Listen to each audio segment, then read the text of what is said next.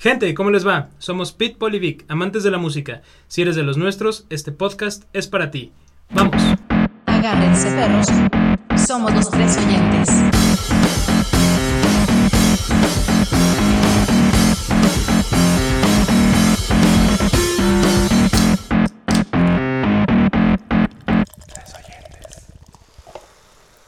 ¿Qué tal oyentes? ¿Cómo les va? Hoy vamos a hablar de un tema que ya habíamos mencionado anteriormente, una banda muy legendaria que incluso uno de sus grandes conciertos marcó una, una parte histórica muy importante para el rock. Y bueno, si están aquí es porque seguramente ya lo leyeron en la descripción, en el título del episodio. La banda es Queen. Así que bueno, pues oyentes, Pete, Vic, ¿cuál es su rola favorita de Queen? Pues an- antes que nada, qué, qué padre que ya estamos hablando de Queen. Creo que lo hemos mencionado ya como en dos o tres episodios. Y como bien mencionas, este hace poco que fue el Día Mundial del Rock, pues fue a partir de, de un gran concierto que, que ofrecieron, bueno, ellos y un montón de bandas más. Entonces la verdad me da mucho gusto este poder ya estar platicando de esta banda que a mí en lo personal es de mis bandas favoritas. Pues a mí más que banda, este, creo que para mí en lo personal, Brian May creo que es mi guitarrista favorito. Este, porque incluso hemos platicado así en- entre nosotros de qué banda harías, así de que si pudieras juntar cualquier músico, este, yo creo que sí, la verdad yo, pues principalmente él estaría. Me gusta mucho su estilo y lo que más me encanta es que, no sé si por ejemplo ustedes sepan, que él desde pues desde niño siempre se quería pues tener una guitarra pues de las mejores no pero pues obviamente pues a esa edad no le alcanzaba y él con ayuda de, de su papá se construyó su, su propia guitarra. Sí, y de hecho esa guitarra es la, La que ha tenido, es la original, ¿no? Que sale en toda en, en- casi en todos los videos creo que como en dos no sale pero en toda su gira siempre Y si ha- sabes por qué hay, hay en uno de esos, creo que el de Spread Your Wings, que también a título personal es de las canciones que más me gustan de Queen. ¿Sí ¿Sabes por qué no sale en ese Yo video? sé, yo sé. ¿por qué? Porque estaba nevando y la temperatura le preocupaba que la fuera a dañar la madera. Y dijo, Entonces "Mejor no la mandaron a hacer una arriesgo". réplica de esa guitarra réplica. para poder este para poderla sacar y que si se dañaba pues no, no hubiera el problema. Porque esa guitarra aparte ha sido este restaurada en mil veces porque es Sí. la guitarra con la que ha hecho eh, todas las giras de la, de la vida de Queen. Eh, o sea, la han repintado, la han arreglado y todo. Y muchas marcas han intentado comprar como los derechos de la, de la, de la guitarra. O sea, tanto el diseño como la ingeniería que lleva detrás. Y pues Brian May siempre ha dicho como, no, pues esta guitarra es algo que hice con mi papá y es como de ellos, ¿no? Y es única, ¿no? Y Es única. súper especial. Y también su yo, marca, su, su legado. yo leí que prácticamente se tardó un año en construirla. Oye, ¿sabes qué edad tenía cuando lo...? Porque Queen empezó cuando estaban bien jóvenes ellos. Yo sabía que, bueno, no la edad exactamente, pero desde antes de que empezara Queen, o sea, porque se acuerdan que Queen empezó como otra banda que se llamaban Smile. Sí. Desde entonces ya tenía su propia guitarra. O sea, incluso yo también este, leí de que, por ejemplo, ya que por fin terminó su guitarra, quedó pues súper bien, hasta parecía nueva, la llevó al colegio, en donde pues todo el mundo pues le gustó muchísimo, incluso hasta uno de sus compañeros se la quería cambiar por una pues que a él sí le alcanzaba comprar pues una, creo que era hasta una Fender, decía, de que se la cambiaba y dijo, no, pues sabes qué, este pues aparte pues todo el trabajo que me llevó, todo el tiempo, pues no, la verdad no, no creo que ni yo lo hubiera cambiado. También, no sé si sepan de Brian May, que pues ahora sí que ya tenía su guitarra especial, con afán de, de conseguir su sonido, digamos, como único, especial. En vez de púa, toca con una moneda. Ah, algo había Ah, escuchado, ¿poco? pero... Sí. O sea, había escuchado eso de... real. Ujú. Había escuchado eso de la moneda, pero no se ve que era de Brian May. Sí, Mm. Órale. sí, sí, sí, toca con... incómodo, con- ¿no? No me acomodaría sé, yo yo. tampoco. Si de por sí las púas tan ya tan tan duras son, bueno, a mí a mi, a mi gusto no no, Sí, no, no son lo mejor, pero una moneda, aparte ni tiene forma. Pero Sí. pues ahora sí que y así encontró su, su ahora sí Su que sonido. su sonido y todo. Pues sí, se ha de hacer una variación, ¿no? Porque yo creo que está Sí, totalmente es como el material de la moneda. es como y- por ejemplo eh, cuando usas un slide en la guitarra, ya sea de metal o de vidrio, las cuerdas tienen otro sonido totalmente. Claro. Entonces sí sí sí creo que tenga mucho que ver eso con, con su sonido, pero siento que es un poco incómodo. También otro dato que se me hace muy interesante de Brian May, pues que es astrofísico Ah, y sí. que incluso tiene hasta Doctorado. doctorado, y todo. Y, o sea, y- no persona solo, y no solo Brian May, todos, o sea, estudiado. Todos muchas- tienen su carrera. muchas veces en el mundo del rock, de la música, muchas veces los, los, ahora sí que los músicos, los artistas, son personas que se salieron de la, de la escuela, de la universidad, pero en Queen los cuatro tuvieron carreras. Eh, eh, Freddie Mercury fue en carrera en artes, Brian May, como bien mencionan, astrofísica y con doctorado. Y de hecho el doctorado en el 71, o sea, desde muy chavo Sí. y desde que ya había empezado Queen, ¿En ya qué momento se dio tiempo para hacer giras, hacer doctorado? no tengo idea, la verdad. Es que cuando uno va a ser una leyenda, lo logra todo. No, qué impresionante eh, de él. Y Vaya por ejemplo, John Deacon, el bajista, es ingeniero electrónico y yo no sabía que él había creado Hizo varios equipos, ¿no? Para la banda. equipos de la banda, Para eh, dispositivos. también como el amplificador, ¿no? Una Y exacto, y su emblemático eh, amplificador Dickey, él es Deacon, entonces se llaman Mm. Dickey Amps. Y no desconozco si fueron hechos a la venta, pero eran custom made, o sea, eran de él. Entonces todo personalizado, lo sí, de y los, May. y los hacía eh, los hacía John Deacon. Es que esa fue la fórmula del éxito. Y Tenían todo. Roger Taylor, el, el baterista, entró a estudiar para dentista, Ah, pero sí. poco después se salió y terminó como biólogo. Por eso se llamaban Smile, ¿verdad? Al principio, yo creo. Ándale, no lo había pensado, puede que Y sí. ahora que dices de que, por ejemplo, Freddie Mercury estudió artes, sí saben que él tuvo que ver con el diseño del logo de la banda. Sí, fíjate que... Y el nombre. Ah, también el Ah, el nombre, nombre sí porque también. antes se llamaban pues, Smile. Smile. Ah, pues incluso... Pero antes de Freddie Mercury, ¿no? Antes de que entrara él. Eh, sí, se llamaban Smile antes de Freddie Mercury. Y cuando llega Freddie Mercury, él decide que podrían cambiar el nombre a uno mejor. Propone Queen. Ese, ese es la- lo que en la película, que por cierto, si no la han visto, sí véanla porque está muy padre. Es cuando Freddie Mercury va a un bar y los ve tocando, ¿no? Ahí Mm, están Sí. con, la, con el otro cantante, ¿no? Con Sí. la banda anterior, Sí, Smile. que ese Y cantante que ahí se separan. Se separan, ajá, tienen ahí una pelea o algo. Y luego escuchan cantar a Freddie y es donde, no, ¿a dónde vas? Métete. Sí. Sí. Pero sí, este Freddie Mercury tuvo, también diseñó el, el logo que se inspiró en el logo de la corona de la reina y que pues no sé si oyentes ustedes sepan, este incluye, el logo está diseñado con los signos zodiacales de, de cada uno de los, de los integrantes de la banda. Ah, e incluye dos leones, que pues es por Leo, que son dos de los miembros. Es Cáncer, que es un cangrejo, que viene arriba de la corona.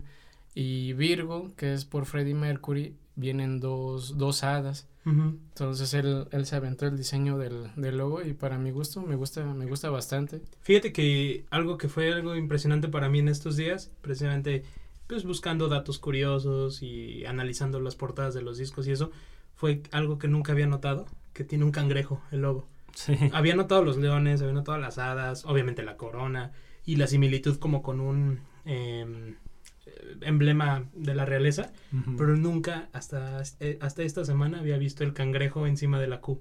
Sí, creo que yo tampoco lo había notado. Y sí, sí fue algo como, ¿cómo no lo había, lo había visto en tantos años? Creo que más bien porque como el logo siempre está, pero en chiquito en el disco, nunca lo había visto como en grande, Aparte, no lo había notado. pues como que el cangrejo no se, no se ve tanto, más bien como que te distraes en los leones, en la Q y, y hasta ahí. Y fíjate, yo soy cáncer, o sea, sí ubico bien el, el logo, y yo no soy mucho de los signos zodiacales, pero conozco eh, lo que es el, el logo más o menos de, de algunos signos, obviamente el del mío, y no, nunca lo, lo había visto, lo había notado. Es que siento que el, el logo está como muy complejo, ¿no? No es así Tú como también eres algo cáncer, ¿no? Supongo. No, yo soy Géminis. Ah, eres de los últimos días, creo. Y, y por lo mismo de que pues está como muy complejo, como que hay muchas cosas en él y pues a veces no nota uno todo, ves como la imagen así en general y no, no te fijas en esos detalles. Yo tampoco lo había notado, la verdad. Pero es curioso de que pues Freddie Mercury habiendo estudiado artes y, y- y diseño, pues haya propuesto ese logo que pues haya perdurado por tantos años y tan personalizado a la banda. Ujú. O sea, era un arriesgue muy grande. Imagínate, estás con una banda, estás representando a, lo- a los miembros de la banda con sus signos zodiacales en tu logo. Y al final, si algo no sale bien, ¿qué Sí, hubiera ya, pasado, ya no se van, o sea, ya, ya no se, más bien ya no se pueden ir porque Ajá. pierde sentido el logo. Claro, perdería sentido. Y esta parte simplemente el nombre, ¿no? O sea, Queen, siendo ellos de allá de, de Londres, también como que sí... Que también era un arriesgue muy grande con pues, la realeza, Sí, ¿no? algo políticamente hablándolo. Sí, sí es- o sea, yo creo que ha de haber sido una de las razones por las cuales nunca los hicieron ni Sir, ni nada, ningún título nobiliario les han de haber otorgado, precisamente como en, en disconformidad de, de la realeza con ellos Pero no- por haber utilizado. No, creo, porque A Brian fíjate May que... sí tiene un, tiene como un título. Sí, creo que tiene un título, pero de lo que dices de disconformidad yo creo que no va por ahí porque no no no sé en qué año, eh, tal vez ya póstumo de Freddie Mercury, se hizo un sello postal Ah, y el sí. sello postal en, en el Reino Unido, la persona que aparece en el se- sello postal no puede ser alguien fuera de la realeza. Y este es un sello postal con Freddie, con su clásica posición este, Sí, en el escenario. ¿no? Ujú. Ujú. Y la Ah, es que gente popularidad, decía, imagínate. es que está padre como, como homenaje y como Ujú. lo que significa, pero eso no va a pasar. Y la reina Elizabeth fue la que aprobó y dijo, no hay problema. O Pues sea, no sé qué es algo tan amenático para Inglaterra que Pues sí. denle, ¿no? ¿Qué Hágalo. tan cierto sea de que dicen de que pues era muy amigo de incluso de Lady Di y que Ah, incluso sí. la pues digamos que la vestía como de, de hombre Para, para salir a salir a- Sí, que se la llevó a una noche, ¿no? Bueno, yo, yo leí de una Sí, que como un a un bar, ¿no? Para, para Sí, que que nadie la tal cual reconociera. como que la hacía como si fuera que parecía como si fuera drag o sea como que era mujer pero la hacía que ves- vestida de hombre que se viera como mujer y pues sí se dice pero pero la verdad no sé qué qué tan cierto qué tan cierto sea Pues son mitos, pero algo de realidad han de tener. Mm, yo creo que sí Y sabían, ahorita que mencionaban de lo del video de la guitarra y eso, ¿sabían este que esos videos se hicieron en el jardín de Del Roger baterista. Taylor? no yo no sabía Sí, ahí este es el de Spread Your Wings, no sé si sepan del Will otro. Rock You. Ah, el de We Will Rock You. Sí. Y se hicieron ahí en el jardín de, de Roger, el, el baterista. Que por cierto, el video de We Will Rock You siento que está muy X para la canción y lo emblemático que ha sido, ¿no? Sí. O sea, literal está nada más ellos en el jardín ahí como... pero más bien ya emblemático se hizo ya en vivo no Sí, bueno, en, en vivo y pues años después ha aparecido en diferentes Pero películas. una canción que desde su estructura, eh, o sea, sabías que iba a pegar, ¿no? Lo que sí también, este, por ejemplo, a mí en lo personal me gusta mucho la de We Are the Champions, pero también como que siento que está súper choteada de que salen todos los eventos deportivos a nivel profesional o amateur o de escuelas. Es O clasiquísimo. En, cosa en de la, victoria. en la copa de la escuela tal de básquetbol y al final We Are the Champions. En, Sí. en el estatal, el de We Are the Champions. Entonces como que siento que ya esa canción, Abusa la gente. ajá, ¿verdad? abusaron mucho y ya pasó a ser algo, en lugar de ser como una canción como para recordar y todo es como, ah, We Are the. Champions otra vez. Pero sí. es muy buena, la verdad. Pero por ejemplo la de We Will Rock You, que también es como un emblema. mm, Imagínatela en vivo. Sí. O sea, parte de la historia data de que Brian May dijo que quería como hacer una inclusión del público. sí, para mover al, para bu- que al pudiera público, que fueran parte de la también. canción. ujú. Y, y, y como pues no era a lo mejor muy común que hicieran los coros o, o la, o la- que siguieran la letra a lo mejor por la época, algo que podían hacer era tocar la canción en vivo y con ese ritmo que ellos puedan seguir golpeando con los pies y aplaudiendo, ¿no? Sí, sus percusiones que eran sus piernas y sus Y manos. aparte también lo que tiene Queen es de que incluía mucho a la gente en sus conciertos, como lo dices, incluso hasta cuando Freddie, ¿cómo se dice? vocalizaba o... Mm. Ah, el, sí. "Eh", Sí, como o- improvisaba, ándale, y que toda la Y lo gente lo, siguieran. lo seguía. No, es que la verdad, lo que era Freddie Mercury era, era un frontman hecho y Sí. derecho. Por ejemplo, algo súper em, característico de él, su atril del, del micrófono roto. Creo O sea, que fue bueno, por accidente, ¿no? Fue por accidente, fue porque eh, en la película sale, desconozco si fue eh, como lo menciona la película, pero fue que él quería subir el, el, el atril, No se lo permitía. como que estaba atascado y pues lo sa- termina Se sacando. rompe. No sé si fue así o fue un, o sea, le Yo sí había rompió. leído que sí, ¿eh? Y de los primeros conciertos. Sí, muy al principio, tuvieron. muy al Y principio. desde ahí lo adoptó. Y desde para- ahí lo adoptó y, y la verdad es, es algo muy, muy clásico de él y aparte es como, como que le da mucho estilo, mucho, Claro. no sé, como, como que le da muchísima presencia al micrófono, no al cantante, al micrófono, porque normalmente el micrófono pues, lo traen en la mano o lo que sea, pero aquí él, él, o sea, hace que el micrófono sea como una extensión de su, de su brazo. Sí, y además le da toda la movilidad, no es como cargar con todo el atril, simplemente con la parte visible del atril, Ujú. pero con toda la movilidad de, que, de- que eso es lo que hacen venir. todos los artistas, agarran el micrófono y se lo llevan, pero aquí lo padre es que tiene se ve como una... parte de la Sí. atril. Exacto, se ve como si trajeran un instrumento a- en lugar de solamente Exacto. el micrófono.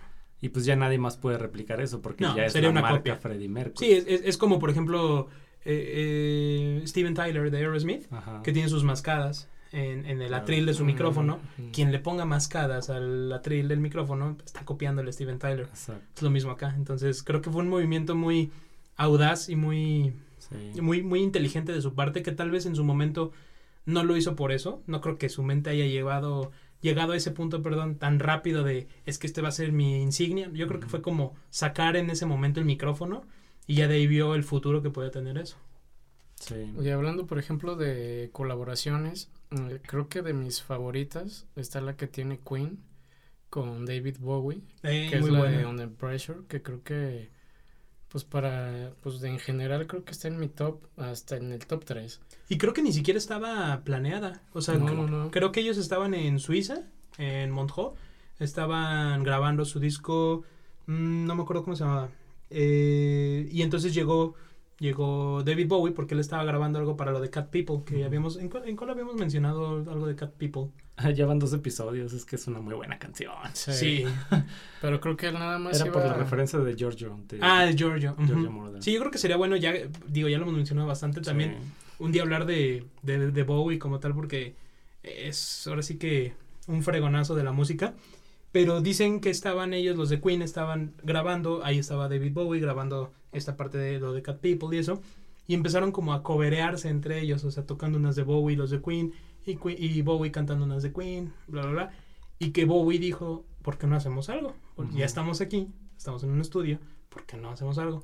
Desconozco si la de Under Pressure era una canción que ya traían ellos pensada, creo que no. Creo que fue algo que surgió ahí porque entraron. ya de los dos. Creo que fue, ajá, Queen. Bowie y Mercury entraron al estudio como a tararear, como a guachaguachear, digamos, la canción. Y ya teniendo como una estructura, de ahí se salieron ahora sí a componer la música y ahora sí a grabarla. También otra colaboración que hubiera estado muy buena, que incluso yo he llegado a ver fotos, este, pero no, no llegaron a coincidir en tiempos, Queen con Michael Jackson. Ah, Que sí. pues sí, he- Mm. sí he llegado a ver varias fotos así incluso en blanco y negro que pues están hasta pues como cotorreando, incluso sale Freddie Mercury creo que hasta tomando o algo así. Sí, Y leí de que pues sí estaba planeado, ya estaba como digamos como que la Pactado estructura general y todo, pero pues por tiempos tanto de Queen como de Michael Jackson que no se logró considerar, consolidar ahora sí que, que ese proyecto y pues nunca se hizo. Y yo había escuchado, no sé qué tan cierto sea, pero que y sí, y me suena me suena que sí pudo haber pasado que la canción de Another One Bites the Dust, que es una canción un tanto distinta al estilo Queen siempre ha sido para mi gusto una banda que te hace moverte, o sea, quieras o no, siempre traen ritmo, te van a hacer eh, mover el pie, te van a hacer este, yo qué sé, ¿no? Pero la de Another One Bites the Dust es, una canción muy, muy, muy pensada en eso, en bailar, en moverte, ¿no? Y ellos, este, de hecho hasta en la película se ve esa parte como que hasta ellos medio renuentes en, en cuando eh, John Deacon saca el riff de, de esa canción, como de, ¿qué, qué es eso, no? Y ya lo empiezan a hacer. Y creo que ya que la tenían, no querían sacarla. Exacto, Como no que les daba sacar. cosa, no sé. No, Y yo lo fue que Michael Jackson, ¿no? que sí les Michael dijo, Jackson fue el que les dijo, "Sáquenla, "Van". Sí le iban a buenísima". sacar, pero Michael Jackson les propuso que la sacaran como single. Ah, como single, ok. Ujú. Y, y sí lo creo porque imagínate la visión de Michael Jackson. Bueno, se, se dice que pues era fan de Queen y que eran grandes amigos, por eso hay como ciertas fotos con ellos. Y, y yo creo que sí ha de haber tenido la visión de decir, es que esto, esto va a pegar, háganlo. Y si Queen ya había decidido que pues la incluyeran en el disco, pero no necesariamente como un single, sí creo que Michael Jackson los haya convencido como para decir, es que esto va a ser un éxito, Pues aprovechenlo y, y véndanlo como tal. Y sí lo fue. Y sí lo fue. Y aparte, es- es de mis canciones favoritas. sí, para mí también, y estaba yo viendo, yo pensé que esa canción había salido más como en, en el transcurso de los ochentas, creo que salió en el 81. Entonces, o sea, como que sí fue algo muy, un- como un boom en el estilo de la música de esos tiempos, que ya habíamos platicado en los ochentas, que fue mucha innovación y todo. Pero aquí también, no sé, empezar la década con ese tipo de canciones, la verdad, creo que sí, sí marcó pauta para lo que podía venir después en el 86, 87. Y saben también que me gusta mucho de Queen, que en una misma canción este, abarca hasta como seis géneros distintos.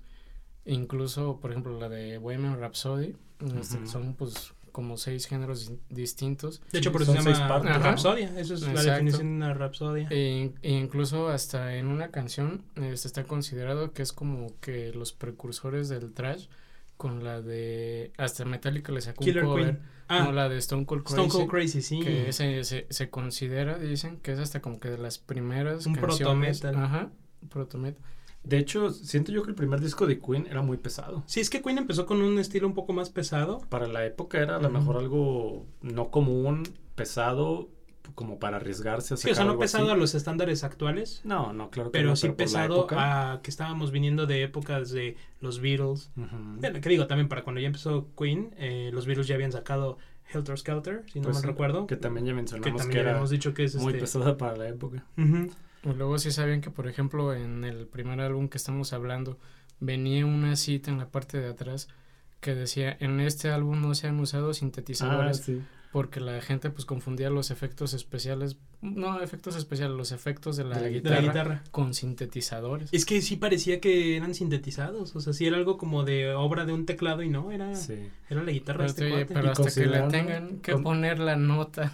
Sí, no, y para darle crédito a Brian May, o sea, Claro. porque pues no es lo mismo un sintetizador que la guitarra, que ya hablamos de que es su guitarra personalizada, con equipos de, de sonido personalizados por la banda también hechos para ellos, que, que pues es su marca, ¿no? Entonces es para darle el mérito a la banda y no decir que, que se estaban utilizando algo sintetizado. Claro.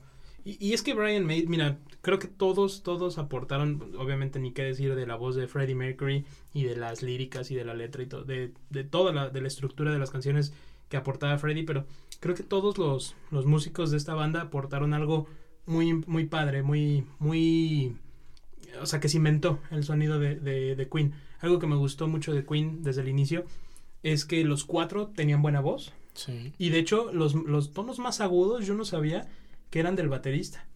O sea, los tonos más, más, más agudos que se escuchan en las canciones de Queen, por ejemplo, eh, eh, lo de Figaro en Bohemian Rhapsody, lo más agudo es Roger Taylor y así. Entonces, algo que se me hizo muy padre de, de Queen desde un inicio es este que, que todos cantan, que todos hacen algo, pero algo que sí se me hizo padrísimo y es una canción que yo creo que aquí Pablo también va a compartir mi visión, es la de mm, The Show Must Go On. Claro. Es una canción que a mí a la fecha, o sea, la escucho y digo, yo ni siquiera conocí en persona a Freddie. De hecho, murió antes de que yo naciera. No conocí, ojalá pudiera yo conocer a Brian May, pero es una canción que te transmite, eh, o sea, el dolor de un amigo de que está perdiendo a... La a- a- tristeza, sí, a, a su gran amigo todo con... el significado que trae, pues la historia de ellos y Exacto. que con esa canción Brian May se despide de su amigo, de su compañero de banda. Y sí sabían que también así se llama una canción de, de Pink Floyd. Eh, The sí, pero de los, de los primeros discos, ¿no? The Wall, de hecho es. ah, de The Wall. Ah, Wall, pensé que era más... Que incluso sí en una parte dice como que sí hasta tomaron como que prestado el, el nombre, como Mm. rindiendo tributo pues Mm. también a la banda de, de Pink Floyd, que tomaron ese nombre pues por todo lo que se pues se acomodaba a la situación que estaban viviendo, pero no, la verdad sí a mí también en lo personal Es una canción que sí de mis te pega. favoritas. Sí. Sí. La No, escuchas así normal, este y te gusta muchísimo, pero sabes el trasfondo No, cuan- que yo- tiene. esa canción yo la conocí y me gustó y se me hizo padre. Sí, diferente al estilo de Queen, o sea, de lo normal. Pero ya que conoces el trasfondo y, y el origen, sí dices, Claro. no, no, no, qué rola. Y, y además, o sea, como menciona el trasfondo de, de que pues fue hecha por Brian May para, para Freddie. Eh, y el hecho de que Freddie Mercury pues la escuchó, la cantó, Y en la una toma. grabó, ya estando enfermo y todo, o sea, está, eh, creo que es una de las situaciones muy poco probables que sucedan, pero que cuando suceden, o sea, se logra el éxito que me imagino que quisieron plasmar. Y no por nada es la última canción del disco Innuendo, que Ujú, fue el creo que sí, último no, no sé disco que salió que cuando. Freddie Mercury todavía vivía. Sacaron después un disco ya póstumo que sí había alcanzado a grabar, pero, o sea, imagínate para la gente. Ajá. Pero imagínate para la gente, los fans y todo, que, que el último disco que, que, que tienen está cantado por Freddie Mercury y que trae esa canción como a modo de despedida. O sea, ha de haber sido muy impactante. No, y aparte, que es una canción que Freddie llevaba ya, estaba ya muy enfermo. Sí. O sea, él ya tenía ya eh, complicaciones muy intensas por el SIDA. Y este, creo que ahí todavía no era, eh, ¿cómo se llama esto? No lo había él, pub- eh, bueno, no publicado, eh, no lo había dicho No, lo que No, al público. Al no- principio como que se especulaba porque en las presentaciones pues se veía ya muy desmejorado. Luego pues empezaron pues ya a no tener ni giras ni nada y pues la gente pues empezaba a sacar sus A opinar, conclusiones. sí. Y lo que, pues sí, como que me impacta algo es de que ya habla con el manager o quien, con quien fuera, no saben qué. Ahora sí, déjame hacerlo público, que pues tengo, tengo esta enfermedad, tengo Y se SIDA. murió a los dos días o al día Y siguiente. al- creo que fue al día siguiente Sí. y falleció. Sí, Sí. Lo que yo sabía es que lo había redactado el mensaje, digamos, un miércoles y lo publican el jueves y el viernes es el día que fallece. Híjole. O sea, apenas lo alcanzaron a hacer público cuando pues ya se despidió totalmente. Y, y yo, por lo que mencionaba esto, es, o sea, de que era ya alguien que ya estaba bastante enfermo. Desconozco cuánto tiempo antes de morir grabó este disco y todo. Pero algo que a mí siempre me ha impresionado es que él ya estaba mal. Ya, ya no veía a la gente porque ya estaba literalmente muriendo Sí, solo sí. en su casa. Muy y débil. cuando va con ellos, escucha la canción y todo. Y les dice así, tal cual, denme un momento para, para poder grabar esto. de no se sé tomó dónde. creo que un shot de vodka o no sé de qué, uno o dos, como para agarrar valor, agarrar entonación, yo qué sé, y se avienta uno de las de las canciones que a mi gusto tiene de las mejores voces, bueno, de los mejores tonos de la voz de Freddie Mercury en una sola toma, Sí. y ahí es donde dices, si es alguien que estaba enfermo, alguien que estaba próximo a morir, y aún así tiene esos timbres de voz, esa, esa intensidad. Por eso a mí esa canción siempre que la escucho me hace como que me hor- hormiguea todo el cuerpo como... Sí, es más, ya nomás lo mencionaste y hasta me dio no sé qué. Sí, es que... Yo no sé cómo hasta, Gran canción. no sé, quebró él, ah, pues la letra que trae. Sí, Sí, a cantarla sí. y no, no, no, impresionante lo, lo que hizo. Digo, no, no sabemos qué haya pasado porque yo había escuchado que eso que mencionas de que la grabó en una sola toma, que estando en el estudio les dijo a todos así como de sálganse por favor, voy a hacer esto solo y pues literal nomás tenía como al, pues, al ingeniero de audio ahí para ponerle grabar y, y la grabó en privado, o sea, ni siquiera Sí, con no, el no, grupo eh, ellos no lo- ellos nada más grabaron su parte y se fueron. Me imagino que debe haber sido para él un momento tan emotivo porque era su canción de despedida. Sí, sí, él ya lo sabía internamente, es como esto es de Sí. lo último que voy a hacer. O de Pero- lo último que voy a hacer. Pero por ejemplo, sí sabían que aparte Queen pues sí tuvo dos álbumes. Digo, perdón, Freddie Mercury tuvo dos álbumes este como solista. Solo sé que nunca los he escuchado completos y que creo que no fueron, o sea, que sí se nota que él era muy bueno, pero lo mejor era... Les, les hacía falta. Exacto, Sí. sí, o sea, No, y era Queen sin su voz. Siento que era más pop. Ándale. el como más segundo pop que sacó, ¿no? Lo sacó con una tenor que le encantaba muchísimo. Este, y pues, este, era española, creo. Este, pues se contactaron y todo el álbum es con, con esta chava, es, es tenor. E incluso tienen una canción que se llama Barcelona, que me Mm. parece que este álbum fue a finales de los 80, como en el 88. Y para las Olimpiadas del 92, va- que fueron en Barcelona, Barcelona, este Barcelona lo tomó como pues, su, como su canción de las de las Olimpiadas. órale. Mm. Este sí está muy pues ahora sí que muy como muy sinfónico con pues con la voz de, de esta chava, pues digo, como tenor y así. Sí está muy pues muy diferente a lo que estamos acostumbrados a a Queen. ¿Y, ¿Y en qué años, no sé si sepan, porque la verdad yo desconozco, en qué años fue cuando Freddie se separó de, de Queen? Pues según yo, te digo, el, el que hizo de Barcelona fue el segundo álbum, fue en el 88. Y el primero se llama Mr. Bad Guy, que fue en el 85. Y te digo, la, la colaboración que hizo con el de Barcelona fue con la soprano española Montserrat Cabel. Este, y prácticamente en todas las canciones canta, canta con ella. Entonces estamos hablando de unos 3, 4 años de, de separación. Más ¿De o menos. Más o menos. Porque ellos regresan, si no me recuerdo, para el Live Aid, ¿no? Claro. O sea, que- ellos ya estaban separados y les llega esta propuesta de que el Live Aid, o sea, el, el concierto que va a ayudar a África y todo esto, pero que necesitan tener a Queen, o sea, que Sí, era algo y obviamente como pedían pues, que estuviera Freddie Mercury, claro. porque era pues, el emblema, Y ¿no? que incluso dicen que la presentación de Queen es la mejor de Levi, incluso hasta de, de toda la historia es de las mejores presentaciones que hay en vivo Sí. de un concierto. De hecho, bueno, no por nada declararon ese concierto histórico como el Día Internacional del, del Rock, Sí, el Día Mundial del Rock, por lo mismo, por la fecha que fue Live Aid. Y, y yo había escuchado que tienen el récord Guinness, o sea que récord Guinness hizo como la encuesta y que esa interpretación de Queen en el Live Aid es considerada la mejor interpretación de Queen de la historia y está también considerada como uno de los de los conciertos de la historia. eh, ajá, más grandes de la de hecho, yo no historia. sé si sabían que ahorita que mencionas de los Guinness, Queen tiene varios récords Guinness. Sí. Y uno de ellos es, que me impresionó, con el álbum en más semanas consecutivas.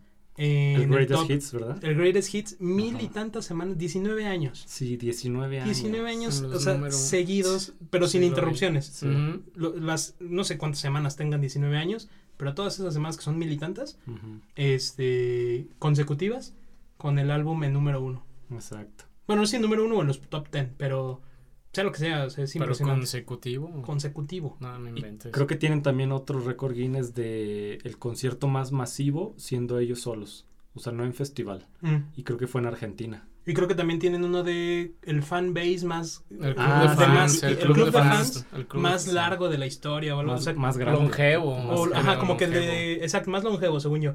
O sea, de que los han apoyado durante más años que cualquier otra banda.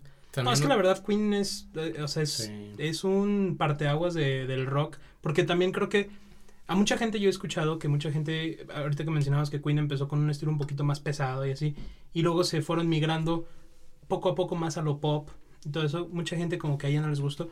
A mí al contrario, creo que a mí hasta me gusta más su, su, epo- su época pop que su época del inicio. No estoy diciendo que las del inicio, lo de los discos setenteros no me gustan, al contrario, me encantan.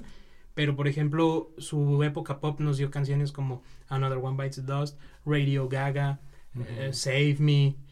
Canciones, o sea, por ejemplo, la de Don't Stop Me Now, que creo que también es, es una, Ah, eh, sí. tiene un récord o algo de la canción más feliz de... Sí, yo había escuchado que así, más bien habían hecho como un análisis, pues no sé si científico, o sea, para no mentirles, pero al menos que determinaron que era una de las canciones así que provocaba más felicidad. O sea, que si la escuchas te pone de buenas así por default. Porque sí. Ajá. y no, que Bohemian sí. Rhapsody también era una que notas. te llevaba por todas las emociones. Ah. O sea, po- desde enojo hasta felicidad, hasta tristeza, por cómo está hecha la canción. Sí, lo creo, porque son, son seis partes. Entonces hay como que toda una etapa que te va llevando a otra y a otra. Te y así, regresa ¿no? y- Te regresa y. También, por ejemplo, otro concierto, el, pues ya que falleció el- este Freddie Mercury, el que le hicieron El tributo. tributo, sí. Ese Uh, también, sí, ¿no? conciertazo. legendario también. Pues Sí. ese y en Levi, pues creo que han sido de los mejores conciertos para el rock. Y Sí, también sí. como cuántos artistas ahí estuvieron. Pues en, en el Live Aid creo que dicen que fueron más de 300 mil espectadores y fue Mm. televisión. Y aparte fue simultáneo, ¿no? Simultáneo en Estados En Unidos. En y estamos hablando de algo donde todavía no existe el streaming, donde Claro. el No, era internet. televisión. Sí, De y era yo- simultáneo. Yo traigo un dato muy chistoso ahí de ese de Live Aid que, bueno, pues fue el 13 de julio del 85 y empezó, pues no sé, a tal hora en- de la mañana en, en Londres y cuatro horas después, por el horario, empezó en Filadelfia, en Estados Unidos. Y participaron muchas bandas, obviamente, de- del lado de, de Europa, en el de Londres, y muchas bandas americanas en Estados Unidos. Y Mm. Phil Collins fue el único que participó en los dos conciertos.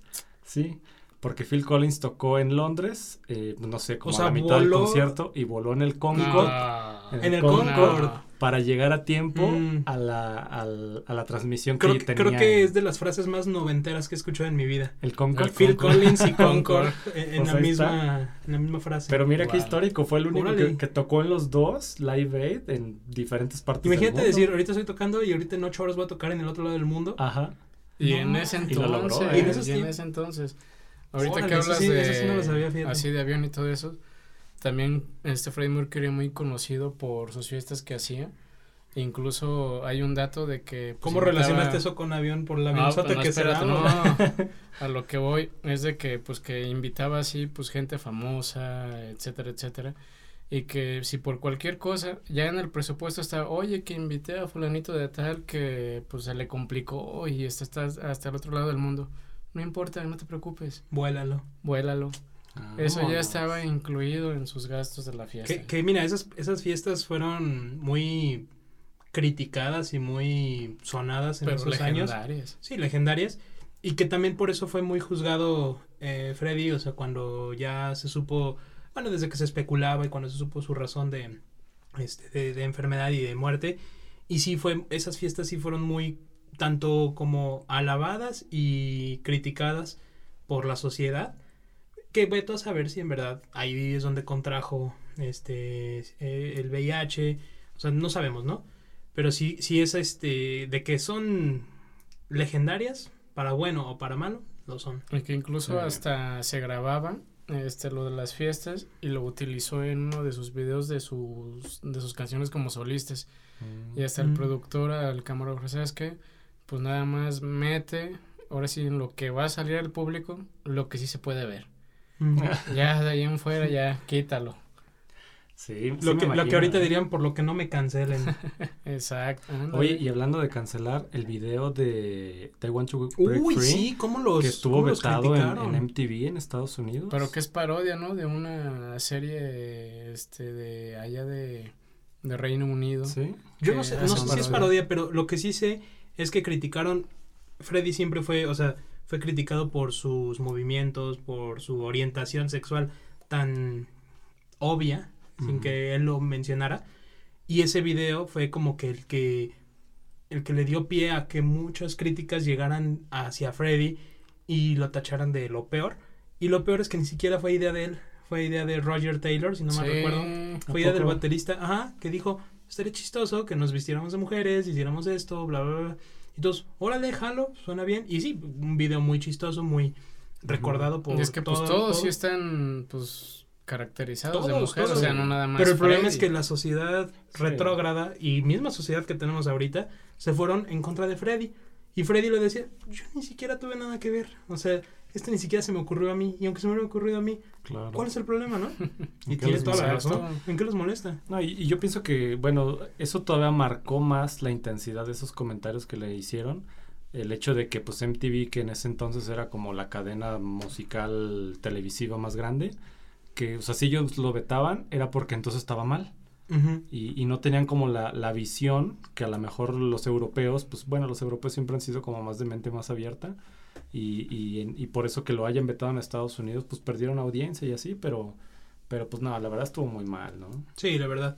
Bueno, y ese Freddy también, aparte de ser criticado por, o sea, por la prensa, por la sociedad y todo, la verdad, algo muy padre de él es que siempre le valió e hizo lo que él quiso, ¿no? Pues sí. Siempre demostrando el gran artista que él era, el gran frontman que muchísima gente quisiera ser como él, o sea, la mitad de lo que él hacía, eh, lo supo hacer. Y algo que él mencionó en algún momento y que dices también, o sea, pobre cuate, ¿no? Eh, él, él mencionó que él creó un monstruo, ah, o sea, refiriéndose a sí mismo en cuestión de relaciones personales. Porque él era un frontman y obviamente, la, eh, ahora sí que la persona que él era en el escenario era el frontman, era Freddie Mercury, el cantante de Queen, y él hacía X o Y cosa Y era en el diferente personalmente.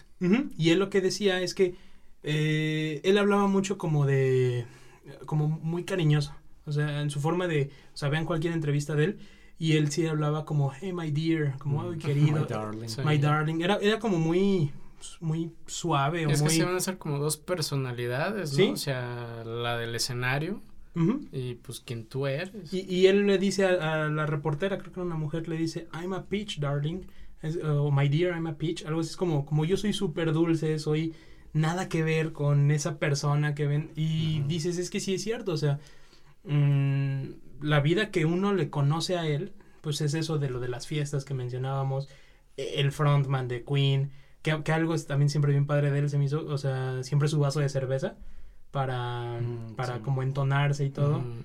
O sea, siempre en el piano, un montón de vasos de cerveza. Ay, ahorita que dices piano, ¿sabes qué dato curioso me llevé siempre? De que su cabecera, tal cual era el, el piano, de que por si en la madrugada se levantaba o algo, Inspirado. cualquier idea que tuviera, Oye, y y lo eso es algo- al revés. Y eso es, eso es algo impresionante porque en la película se ve claramente sí. cómo Ahora toca, entiendo la referencia Sí, de la por- película. porque Eh. toca con las manos cruzadas Claro. en la cabecera, porque si no, está tocando con la derecha o lo de la izquierda, o sea, es tocar el piano Oye, pero al es que sí es otro nivel, o sea, para tocar, o sea, eh, pues estás totalmente... coordinar. Y ahorita que mencionas eso, De eh. Freddy dicen que era, o sea, era impresionante verlo componer.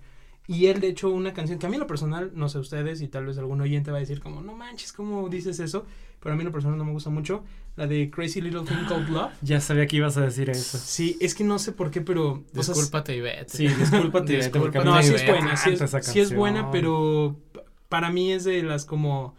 O sea, si estoy escuchando una playlist de Queen, casi siempre la voy a quitar. No, No sé por qué, y sí me gusta. Pero Conmigo está como tres veces en mi playlist. duplicada y O sea, todo. en gusto se rompen géneros, siempre lo han Pero a dicho. ver, ¿por qué no te Pero- gusta? ¿Por el estilo o por qué? Sí, como que siento que es un. No sé, como que siento que no va mucho con, con el estilo de Queen, pero a a la vez. que me gusta. A la vez siento que sí va ¿Y por si la sabes voz. por qué está hecha esa canción?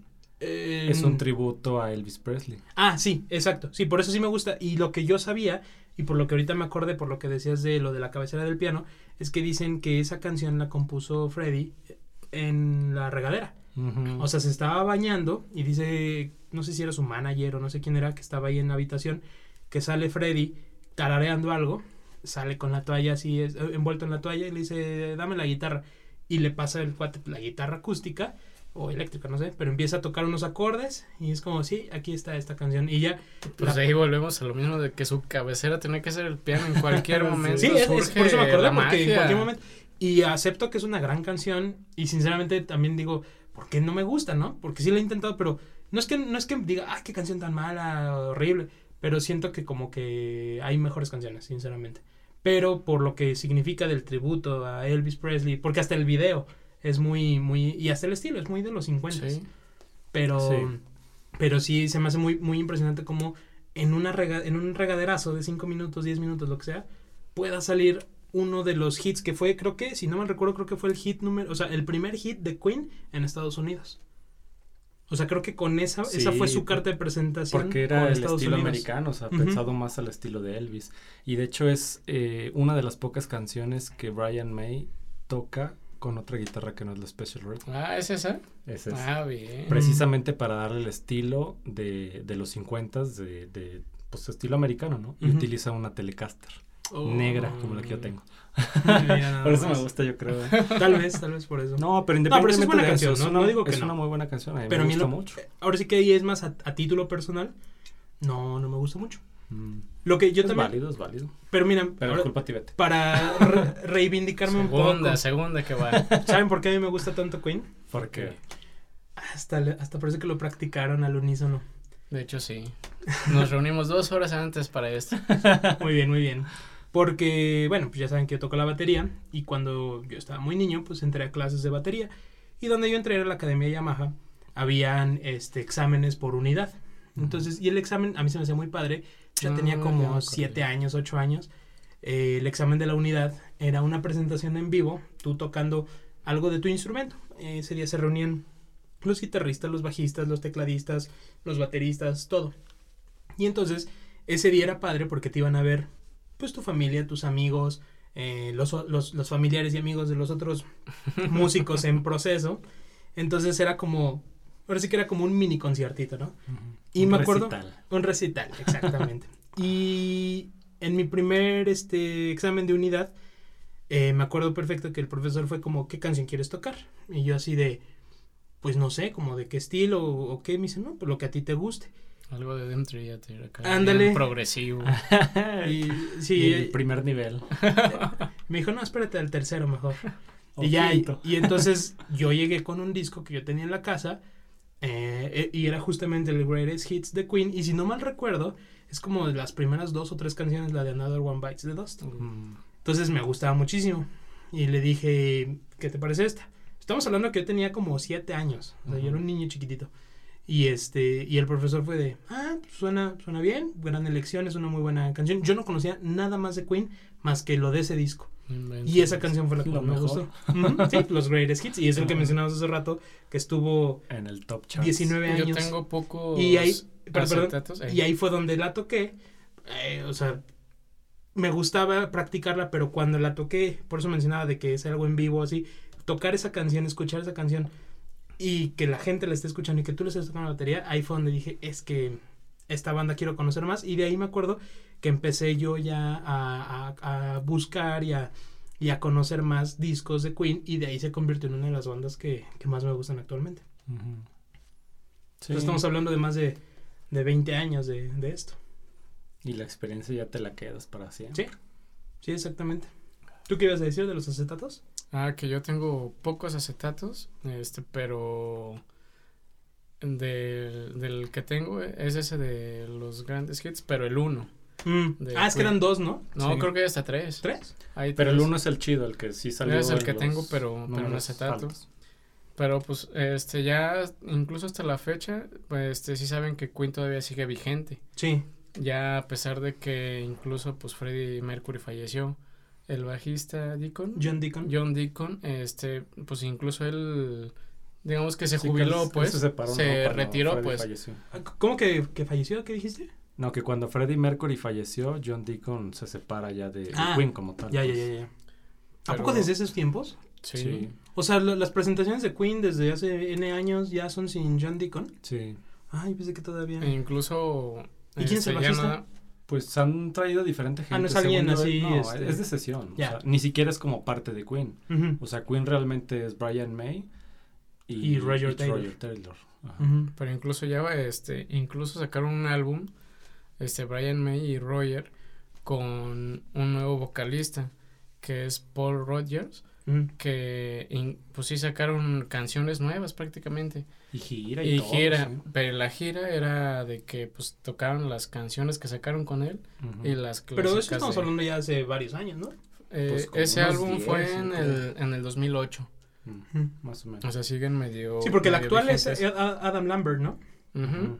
Que también en el 2020 sacaron así como World Tour que también sale sale pues sale él de frontman pero sí saben dónde salió él Yo solo lo- conozco canciones de él, por ejemplo, What Do You Want From Me, que se me hace muy chida. Oh, y yo es no- buenísima. Yo no o sea, la escuché y me encantó, esa salió que como hace unos cinco años yo creo, me gustaba mucho y después como que relacioné el nombre Adam Lambert, dije ese nombre lo he escuchado y vi que era pues por Queen, pero no, no sé dónde. pero salió. él surgió por American Idol Oh, Oh, ¿a poco? y no sé en qué entrega salió pero quedó en segundo lugar órale. Mm. ¿De American Idol es donde salió también Kelly Clarkson o, o The Voice o algo Pues han así? salido O varios sea, no sé si es de American Idol, pero creo que sí. De ahí salido que yo conozco a Kelly Clarkson, Daughtry, que también no sé si lo conocen, pero si no lo conocen, escúchenlo. Es un cuate pelón muy bueno. Este, como un género medio post-grunge poperón. Y no me acuerdo ahorita de alguien más, pero también alguien muy, este, también famoso. Pero también hay de que lo agarró, pues ahora sí que Queen, la formación, es porque a ellos lo invitaron como para que tocaran por la final. Y ellos se quedaron Oh. pues tan O impresionados sea, escucharon este cuate y dijeron, de "Espérate, su vente". talento. No, Ah, pues, O sea, un déjà vu de los 70 Exacto. ahora en 2000. Ándale. 2000 y y la verdad, este, en lo personal como que le da poquito. Sí, tiene a buena voz. A la ¿no? can- No. a, pues, David Bowie en algún momento fue también, o él fue el vocal en, en el concierto. En el cuando- tributo. En el tributo, ¿no? sí, Creo que fue David Ujú. Bowie el que se aventó todas las rolas. Pero- no, no todas. ¿No todas? Porque pues había muchas colaboraciones, eso era lo importante. Estaba Ah, Elton sí. John, estuvo Axel Rose. Cierto, Hasta cierto. Metallica. Sí, Metallica estuvo también. Ajá, también James Hetfield to- tocando con Pero no todos tocaron canciones de Queen, o sea, fue como un concierto como en nom- eh, a nombre de Freddie, ¿no? Pero Mm, pero sí eran tributos ¿Sí de eran tributos? canciones de Queen. ya. O sea, seguramente sí también hubo de otras, pero lo principal eran las canciones de Queen con colaboraciones de vocalistas de otros Como grupos ya importantes. después hablaremos cuando ya salga el de Metallica, Ándale. que híjole. tengo- El, híjole, lo dijo No. todo. El híjole. No, es que tengo ahí unos comentarios un poco. En algunos muy buenos, en algunos muy malos. Pero. Sí, pues ya, ya hablaremos del ya hablaremos. cuando, cuando salga ¿Sale cuándo sale? completo, Para en septiembre. septiembre, creo, ¿eh? ¿Ya completo? Sí. Sí. Pues de hecho ya Ahorita están sacando como previews, pero Ey. en No, septiembre ya sale completo, ¿no? ¿Ya san- No, No, yo, yo ya he escuchado No, como o sea, unas. sí hay varias canciones completas, Pero pero no no, todas. son todas las que ah, están no, no. pensadas. No, pero no son previews. Es que te entendí como. ah, no, preview del disco Sí. digo, o de la playlist como tal. no, Sí, pero sí que- hay que hacer un, un especial de... Hay, hay de de, eso. todo. Sí. Pero el híjole. Pero ya, ya, ya. Entonces, este. Pensé que, que en ese concierto o sea, eran como Queen con David Bowie y No. las otras bandas. No, sí son muchas colaboraciones muy buenas, te digo, de los que yo recuerdo, George Michael, Elton John, Bon, Uh, sí, Elton Bon Jovi John. este, David Bowie, eh, Axel Rose Metallica. y, y James Hetfield de Metallica. Mm. También hace poquito, que ya lo habíamos comentado en episodios anteriores, de Chester Bennington, que pues falleció de Linkin Park, también sacaron un, un concierto pues póstumo y ese La dura como tres También. horas, este, y pues igual es, es Linkin Park and Friends, este, Ándale, es Linkin Park aventándose todas sus canciones con vocalistas invitados. Incluso hasta se avientan canciones de, de los invitados. Sí, pues para tener tanto material de Sí, tantas claro. horas, pues sí. Sí, A mí, ahora que mencionas de las giras más recientes de Queen, no sé si fue ya en tiempos de COVID, bueno, cuando iba empezando esta, esta fregadera, o antes, pero fue hace recientemente, o sea, hace unos dos años, tal vez máximo, eh, una foto de Brian May, ya canoso, ya, digo, ¿cuántos años tendrá? ¿Como sesenta y tantos, setenta? Creo que Como tiene 70. 70, más de 70 creo que sí. Hasta el, el pobrecito ya le han dado dos infartos, creo. Ah, pues hace poco, ¿no? Estuvo hospitalizado. Sí. Pero una foto, digo, ¿qué, qué fotaza? Este, se ve Brian May, eh, no sé qué canción está tocando, pero está tocando con, con, con guitarra acústica. Y es una foto que él está con su guitarra en la pierna, o sea, sentado él pues, y estira el brazo. Y en la pantalla de atrás sale Freddy, este, Mm. estirando el brazo, como si estuvieran agarrando la mano. Ah, qué padre. Sí, pero, se- o sea, como que dices, híjole, ¿cómo es la vida? O sea, Freddy, pues a la edad que murió, a los 40 y Sí. no sé cuántos. Y pues este señor ya de setenta y tantos. Mm, Y, pero verlos, o sea, como tan unidos, digo, es, es una ilusión nada más, ¿no? Claro. Pero como que muy, muy, muy padre. Y ahorita que dices esa, de esa foto, a mí también otra foto me, me gustó mucho. Hablando de la película bi- biográfica que hicieron. Muy buena, por este, cierto. que, que por cierto, los actores están igualitos. Sí, sobre Están- todo el de sí. Brian May. ¿eh? es Brian May. Es Sí. Brian May, sí. Pero ¿Saben qué sale- me gusta mucho de esa? ¿Cuál? Cuando están en el estudio grabando la de Bohemian Rhapsody. Mm, Y ajá. que Brian May le está enseñando al actor Ah, cómo tocarla. Ah, iba. O sea, el actor, digo, perdón. Hasta el, guitarrista sentimiento real. y de aquí Sí. va y todo. Y Pero está bien también- padre ese, ese video, ¿no? O sea, Sí, sí, como sí. que se También hay una mucho. foto en que están pues ahora sí que recreando el Levi y pues tal cual se lo están aventando como lo tocaron en vivo Sí, el- y el se ve actor, ¿cómo se Brian? May Ray Malik, o no sé, Sí. cómo, no sé cómo se, apellida- se, se llama, perdón, pero analizando los movimientos Sí. fotograma por pero hay una fotograma foto de Freddy. en de que pues Brian May Es que se ve en el fondo y pues que está viendo ahora sí que otra vez Ey, el Levi tocando pues por digamos ellos mismos Sí, exactamente. y luego pues qué curioso ahorita que mencionaste al, al vocalista que agarraron por esa película pero no sé por qué pero siempre los actores que ganan un Oscar este a mejor actor siempre los pasan a villanos de las películas de James Bond ¿sí se han dado cuenta de ese Ah, caray, no. No, Sí. como tal. ¿Es una teoría o es un hecho? No, sí, sí, sí. Ahora Rami Malek va a ser el villano de la nueva película de James Bond. Y Rami Malek fue el ganador a mejor actor. Y ya se repitió esta vez de que agarran un actor que gana Oscar para hacerlo villano de películas de James O sea, como Bond. que ya es una tendencia. Como que es una tendencia. El otro actor que agarraron este fue a Javier Bardem, que fue el villano de Skyfall, que ganó el Oscar sin Por cierto, lugar para Skyfall, los Qué débiles. Peliculón.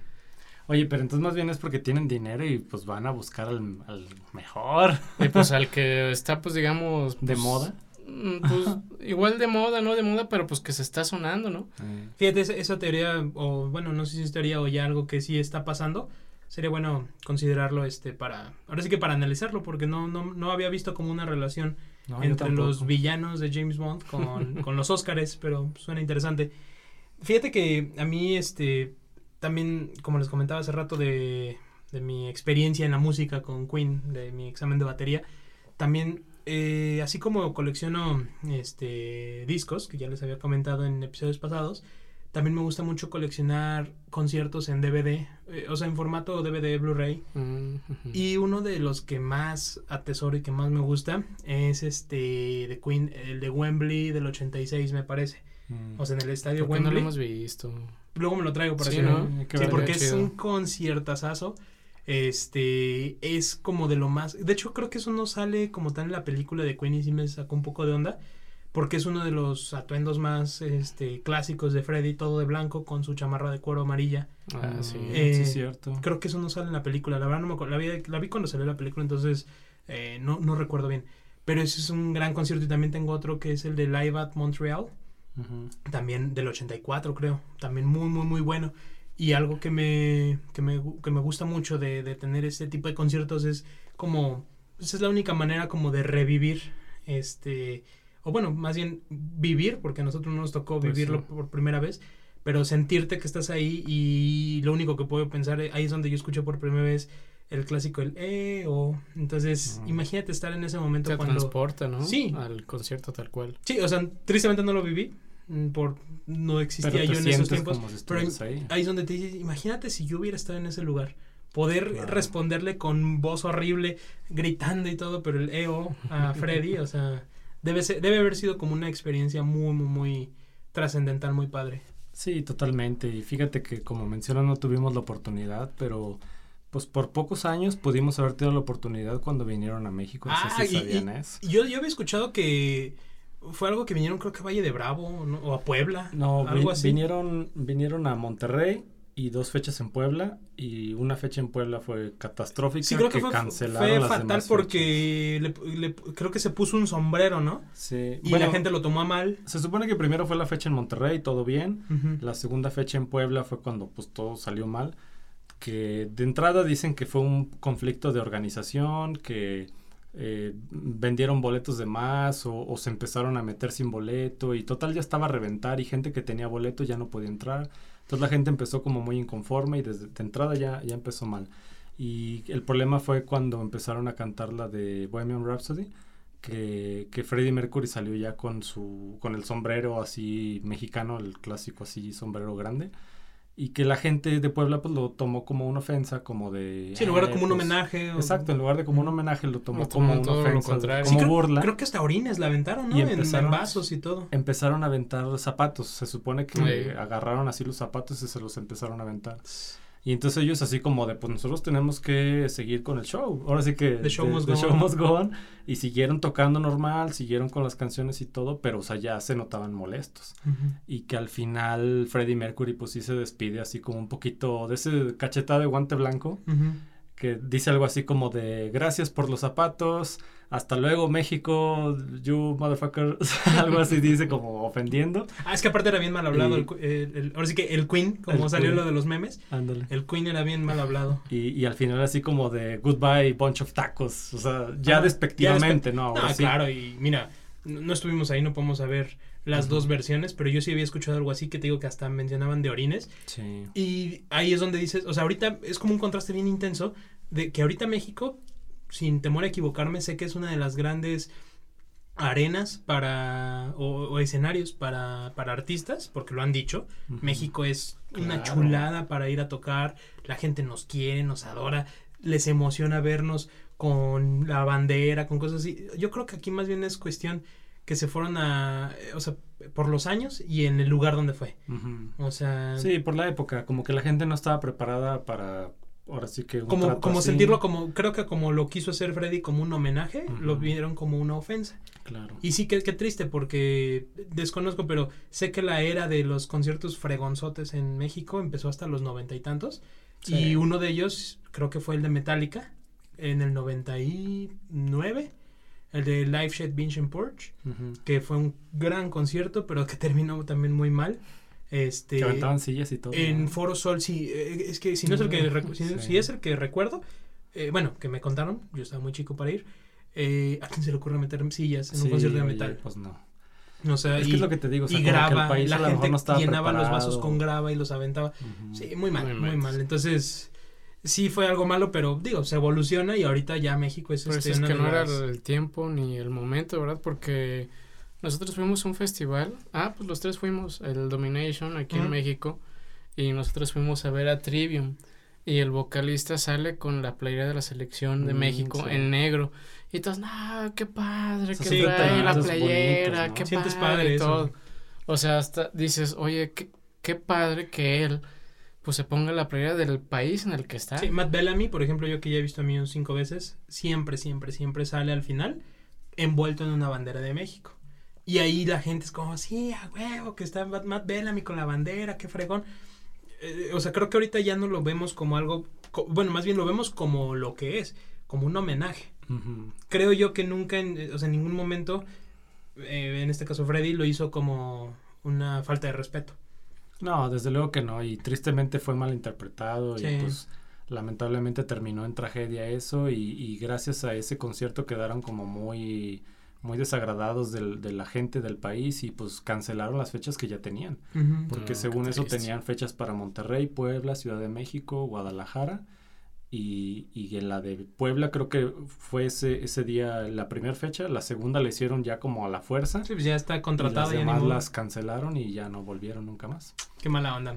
La Sí, verdad, si hubiera sido algo muy padre poder decir, no, el concierto de Queen en México fue algo muy feo, pero pues tristemente está este, este punto negro en, en la historia de Queen. Exacto, pero como dices, o sea, yo pienso que es más por la época, que el país no estaba como para algo tan masivo Sí, y la gente todavía era como muy sensible. Digo, si hoy en día todavía hay gente sensible, en aquel entonces más. sí, y, y lo que dices de que, o sea, ya él medio hablando medio de manera grosera, despectiva, sí te la creo mucho porque él, Sí. de lo que mencionaba yo hace rato, que él en el escenario era uno y fuera era otro. Él por fuera dicen que era muy dulce, muy, muy amable, pero en el escenario nunca fue grosero. Pero pues ahora sí que era un frontman de rock. Entonces, Claro. o sea, es hablar con fuerza y tal vez con un par de groserías o malas palabras, pero creo que nadie lo toma como algo malo, ¿no? No. Tal vez aquí fue como un choque de, de, de personalidades, de, de, de- de pensamientos, ¿no? Lo que pasó aquí este, en México. Así es. Pero bueno, eh, bueno, pues volviendo a, a la parte de la película también ahí de Bohemian Rhapsody, muy recomendada para quien no la haya visto, oyentes. Realmente ahí pueden conocer un poco más de la historia de Queen, pueden escuchar todas las canciones más emblemáticas de ellos. Me acuerdo que en la película me, de- me quedaron a deber una, no me acuerdo cuál. The Show Must Go On. Yo Esa, recuerdo que- esa fue. Que sí. era, yo esperaba que terminara, al Esa menos era- en los créditos, esa era para que esa- canción, Pero pues en la película sí se ve cuando la graba, ¿no? No. No. No, la película termina, según recuerdo, En en, el el, Live Aid. Ah, Que- cierto. Que, bueno, se entiende, ¿no? Es como Sí. el punto cúspide de Queen. Sí, sí, sí, es ya no tenía caso a la mejor. Sí, ya e- más era eso. Yo, yo esperaba totalmente que el final fuera The Show Must Go On. Yo también, al menos no. en los créditos, ¿sí? Sí, en los No me créditos. apareció, Cierto. tristemente. Pero de ahí en fuera, muy buena Sí, película. muy buena película, muy recomendable. Aparte, muy. ¿Cómo se le llama esto? No caracterizada, pero muy posicionada en la era que fue. Entonces sí, Sí. sí, te hace sentir como en los 70s, en los 80s. La verdad, muy, muy buena. No, y la recreación que decimos de Live Aid, o sea, es impresionante. Sí. Casi si hiciéramos una comparación de las escenas Igualito. grabadas oficiales Ujú. a, a las de la película, es prácticamente lo mismo. ¿Qué otra película también es esta bibliográfica de, de un grupo también de rock? ¿Cómo se Ah, llama? Motley de, Crue. de Motley Crue. Uh, Oh, la de- También es muy buena. The Dirt. The Dirt. The Dirt, ajá. Igual, también muy De Netflix, buena. ¿no? Ujú. Ujú. Sí. También Motley Crue, a ver si luego hablamos de ellos. Es, Por Sí, favor, es una banda por que favor. a mí en lo personal es de, de mis bandas favoritas porque para mí fueron como el brinco entre el glam y el metal. Claro. Porque sí ya estaban Mm, rayando en sí, sí, sí, metaleros, sí, pero, pero todavía con toda la esencia del glam. Con, como Steel Panther, lo que platicábamos. Ándale. Sí, Motley Crue, muy, muy buena banda. Pero entonces para cerrar, les gustaría recomendar alguna canción. Sé que es difícil para los tres. Yo pero sí puedo que se decirte vayan una con una. que no es de las más famosas, no es de las principales, pero que a mí en lo personal me encanta. Es la de Spread Your Wings. Eh, no recuerdo el nombre del disco, pero es de sus discos de los 70s. Es del disco, creo que donde sale We Are the Champions también. Pero este, la de Spread Your Wings y que fue del video que platicábamos, de lo de la guitarra que está nevando, Sí. todo eso. Es muy buena, tiene toda la esencia de Queen y, y me gusta mucho, la verdad. Creo que, digo, no estoy diciendo que es la que más me gusta. Creo que mi favorita siempre será eh, Bohemian Rhapsody. Creo que no, no, no la puedo cambiar. Pero hay muchísimas canciones de Queen que, que, me, que me fascinan, que me encantan. Pero si queremos hacer como una recomendación un poquito tal vez eh, fuera Algo de lo- diferente. exacto, no de las clasicotas. Spread Your Wings sería la mía. Mi recomendación es del álbum de Cosmos Rocks, que pues es Queen, pero con Paul Rogers. Ah, o sea, algo ya más. Ajá, sí, o sea, como dices, o sea, algo pues no tan escuchado para que no, no encasillarnos en lo mismo, que a mí me gustó mucho, se llama Small la canción, S'more. Small, Small. Ah, ahí, Small. small, ajá, este, que está como... Es que si, en general si escuchan ese disco porque pues ahora sí que realmente si esperas escuchar Queen, no es Queen. Es, es otra banda con Brian May, así. Pero esa canción me gustó mucho porque es una baladita pero como, como metalera, digámoslo así. Mm. Me gustó mucho, la verdad. ¿Y, Digo, si te, ¿Y si te preguntara de una de la era de Freddy? De la era de Freddy, híjole. Pues yo creo que pues sí, de Show Must Go On o también del, del álbum el, en el que nada más está su...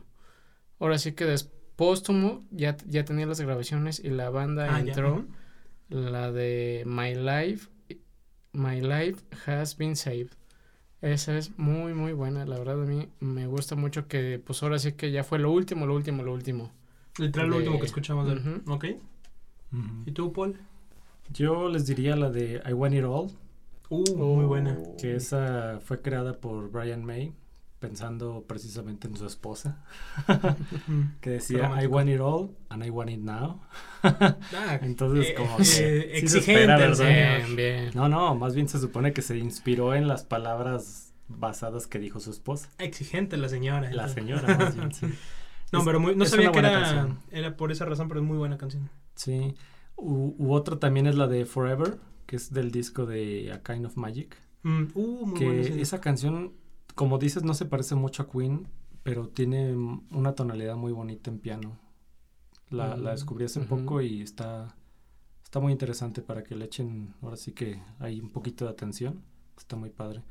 Y ya a lo mejor, como dices, del estilo más de, de Freddy, de, de la época así clásica, yo pienso que la de Killer Queen, Uh, muy buena también. que esa me parece que es del segundo, tercer disco que tuvieron. Es de su era de los 70, eso sí, sí. Ujú. Y, y De hecho, creo que con todo. esa fue con la que pegaron, pero, o sea, ya para, para hacer Sí. una bandototota. Y es que como que me gusta ahí mucho la, la dinámica que manejan de los coros, Sí. que era algo característico de Queen, que manejaba un, un aspecto coral muy único, y ahí creo que se demuestra todo. Sí, es muy, es muy buena canción. Y la que también, eh, no es recomendación, o sea, porque me gusta y todo, pero también como dato curioso lo que mencionábamos, Stone Cold Crazy, muy Mm, buena sí. canción, y que la versión que hizo Metallica en el Garage Inc., que es un disco de puros covers, también vale mucho la pena. También ya me ya recordé otra que ese sí fue de los ya no se puede... no pasó ya pasó. Híjole.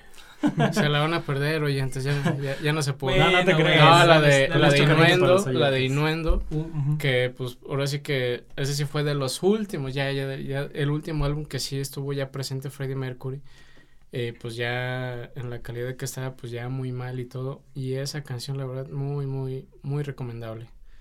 Pero esa no la noten oyentes porque no, ya no entró en tiempo. Esa no la vamos a poner en la playlist, ¿eh? Ya no. Cierto, escuchen la playlist. Vamos a tener ahí. Yo creo que esta, no hemos mencionado muchas canciones en particular, pero yo creo que, digo, las que hemos mencionado van a estar ahí, pero yo creo que hay que poner también de un poquito de nuestra cosecha, de lo que nos gusta de Queen. Creo que es una banda que merece, ahora sí que un gran homenaje, como lo han hecho muchas otras bandas en el pasado. Sí. Pues lo menos que podemos hacer es hacer este, una playlist decente. padre para, para Claro. escucharla, ¿no? Pues ahí lo tienen oyentes. Esto fue Queen, una gran banda emblemática que si no la conocen, no sé qué están haciendo. Tienen que irse a escucharlos ya. Y pues bueno, es este es algo que ha inspirado a muchísimas bandas, a muchísima de la música que existe actualmente y que la verdad es algo eh, digno de recordar y de admirar. Nosotros somos Pete Paul, Y Vic, y somos tres oyentes. y tú que eres el cuarto oyente, búscanos en nuestras redes sociales como tres oyentes.